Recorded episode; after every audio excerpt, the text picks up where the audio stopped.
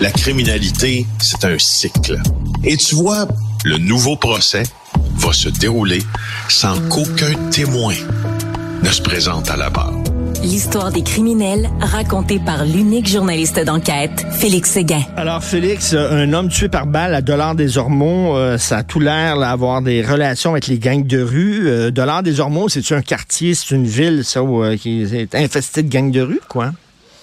Ben, c'est une ville défusionnée où il y a plusieurs membres des gangs de rue. même, ça fait longtemps, là, Ducam Joseph, pour ceux qui s'en rappellent, là, qui avait tenté de déstabiliser euh, le crime organisé, là, il y a une dizaine d'années, demeurait dans l'ouest de l'île. Oui, il y a des gangs de rue qui demeurent, il y a des criminels qui demeurent. Euh, pourquoi? Ben parce qu'entre autres, c'est une, une ville dortoir, hein, on pourrait dire, hein, oui. des, hauts dollars des Ormeaux, ville défusionnée, euh, où, euh, où on est un peu plus loin de l'action, donc euh, on y est plus tranquille. Puis parfois, certains criminels y élisent domicile pour cette raison-là. Ils ont aussi les mêmes préoccupations que tout le monde, c'est-à-dire mieux dormir le soir, dans leur cas, quand euh, ce sont des banlieues tranquilles. Ça les aide un peu. Stephen Cantave. Alors, qui est-il? Proche des gangs de rue, proche de Marquez Vilmi. C'est un membre influent de ce qu'on appelle le plan Bellechasse, mais qui, selon l'enseignement policier, s'appelle plus le gang des Rough Riders euh, de Rosemont. Le patron de Cantave, parce que c'est un associé de ce groupe-là, avait été condamné avec deux personnes en 2022 pour le meurtre d'un membre des Hells Angels en Ontario. Il y avait un autre accusé dans cette affaire-là, euh, nommé El Khoury. Le clan El Khoury à Montréal, c'est assez, fort aussi. Hein? Euh, Pègre moyenne orientale. Euh, hmm. Et puis donc, ce qu'on sait maintenant, là, c'est que euh, Cantave a été tué hier soir, alors qu'il y avait pas mal de monde hein, à 17h50, tout près d'un centre commercial bondé de dollars des Ormeaux. C'est pas loin. Brunswick et des sources, pour ceux qui savent c'est où? Ben c'est pas loin de l'endroit où, bon, ben, Brunswick a des sources là, du monde. Là, je veux dire, c'est, c'est, quand on a parlé au cours des dernières années là, de, de des meurtres qui peuvent avoir des conséquences énormes pour des innocents, ben celui-là, là, s'il avait été entre guillemets botché, ça aurait pu euh, ça aurait pu en avoir parce qu'il y avait plein de monde euh, euh, près du centre commercial. Et puis là, il a été tué dans sa voiture. 42 ans, il a confirmé son décès assez rapidement.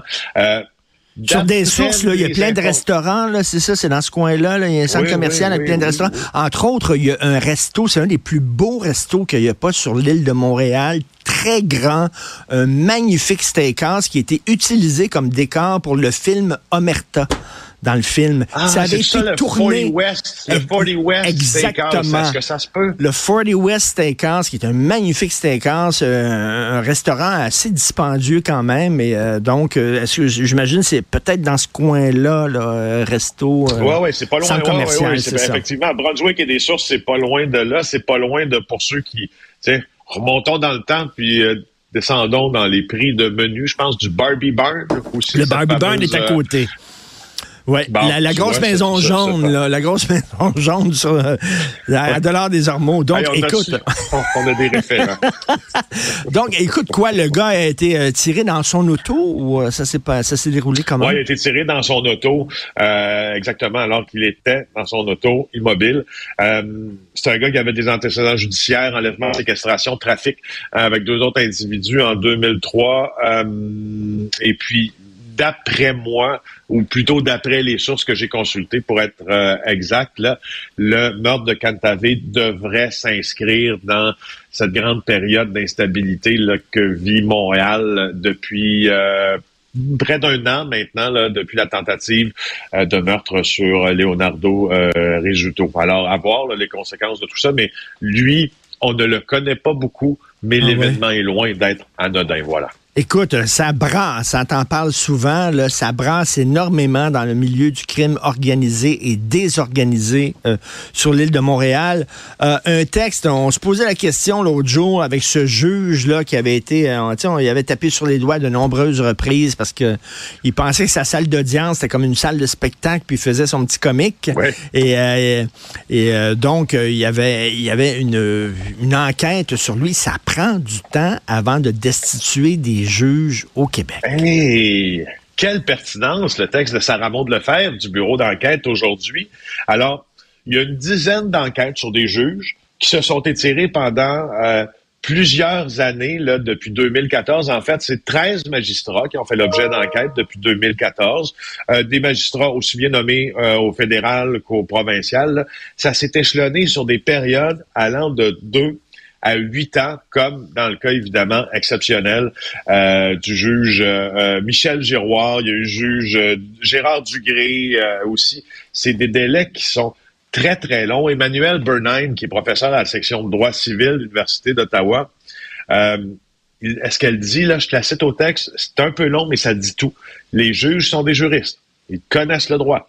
On peut penser que dans certains cas, on étire un peu la sauce. On essaie tout ce qui est à notre portée. Les juges ont un avocat payé par qui, Richard? Les contribuables. Ça aide parce qu'à un moment donné, quand tu es devant le tribunal, il y a ta capacité financière de te défendre aussi qui entre ben en compte dans le fait d'enregistrer ou non un plaidoyer de culpabilité. Je continue avec la citation. Euh, peut-être que si c'était eux-mêmes qui assumaient tous ces frais d'avocat, ils y penseraient deux fois. Ça crée une facilité à essayer tous les recours possibles pour recadrer les enquêtes. Alors, euh, allez lire ce texte-là. Ça, euh, on se plaint beaucoup là, des délais de la justice ben en oui large. Quand, on, quand c'est le temps de juger un juge, c'est une autre affaire. C'est long, ben, là. Les juges qui jugent les juges. C'est un peu comme la police qui enquête sa police. C'est un peu bizarre. Et Félix, je veux avoir ton, ton grain de sel là-dessus.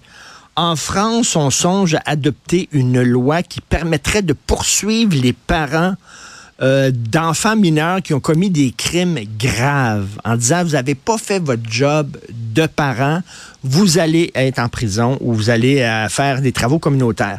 Tu as vu au Michigan, il y a une oh, dame, son fils de 15 ans a fait un quadruple meurtre et elle aussi, elle a été accusée comme mère. Qu'est-ce que tu en penses? À un moment donné, est-ce qu'on est vraiment responsable de nos enfants adolescents? Les adolescents, ils partent à un moment donné, ils reviennent le soir avec qui ils sont, fouille-moi. Euh, est-ce qu'on peut vraiment savoir exactement, être responsable? Je sais pas, je me pose la question. Moi, je me pose la question. Je sais que cette question-là, euh, sous-tend le concept très large de négligence criminelle, qui est une des accusations les plus difficiles à prouver en cours, parce que c'est quoi la négligence criminelle? Je, paraphrase la citation, mais c'est faire preuve euh, d'un comportement téméraire ou déréglé là, par rapport à l'individu normal dans une situation où il y a des gens qui pourraient en vivre les conséquences. Donc, euh, dans le cas de l'affaire du Michigan, puis je pense que le père va subir son procès bientôt. Lui aussi, il est cité à procès dans cette affaire-là. Euh, ce qui me ce qui me dérange là-dedans, je comprends qu'on peut pas être responsable de, tu sais, on sait pas toujours, puis c'est vrai, avec qui sont nos enfants, ben qu'est-ce qu'ils font, euh, est-ce qu'ils ont est-ce qu'ils ont des amitiés qu'on ne connaît pas, mais est-ce qu'ils ont des conditions aussi euh, psychologiques ou cliniques, même psychiatriques qu'on ne connaît pas? Là, on entre pas mal plus dans la, dans la vie de famille puis dans ce qu'on est capable de, de voir puis de mesurer. Puis je pense que pour le concept de négligence criminelle, on s'entend, je veux dire, moi, ça me, ça, je suis un peu affolé quand je vois l'affaire euh, du procès au, Michigan parce que je me dis, euh, c'est comme un peu du droit un peu nouveau, puis il y a une chose mm. là-dedans. Sachant que euh, son, son fils euh, faisait des dessins là avec des allusions extrêmement morbides, euh, sachant qu'il entendait, semble-t-il, des voix où ben il semble qu'elle lui a quand même procuré euh, une arme à feu. en, même temps, en même temps, aux États-Unis, tu le sais, c'est quasiment un cadeau de Noël. Ben, aux États-Unis, ben, beaucoup de parents achètent des armes à feu à leurs enfants. Je comprends pas, mais en tout cas, bref, ça se fait régulièrement. Mais tu sais, la question, Richard, est-ce que c'est déréglé par rapport est-ce que si tu agis en bonne mère de famille ou en bon père de famille, si tu procures une arme à feu quand tu as une connaissance de la condition euh, de ton enfant, là, je pense que la réponse est simple. Est-ce que ça vaut 15 ans de prison?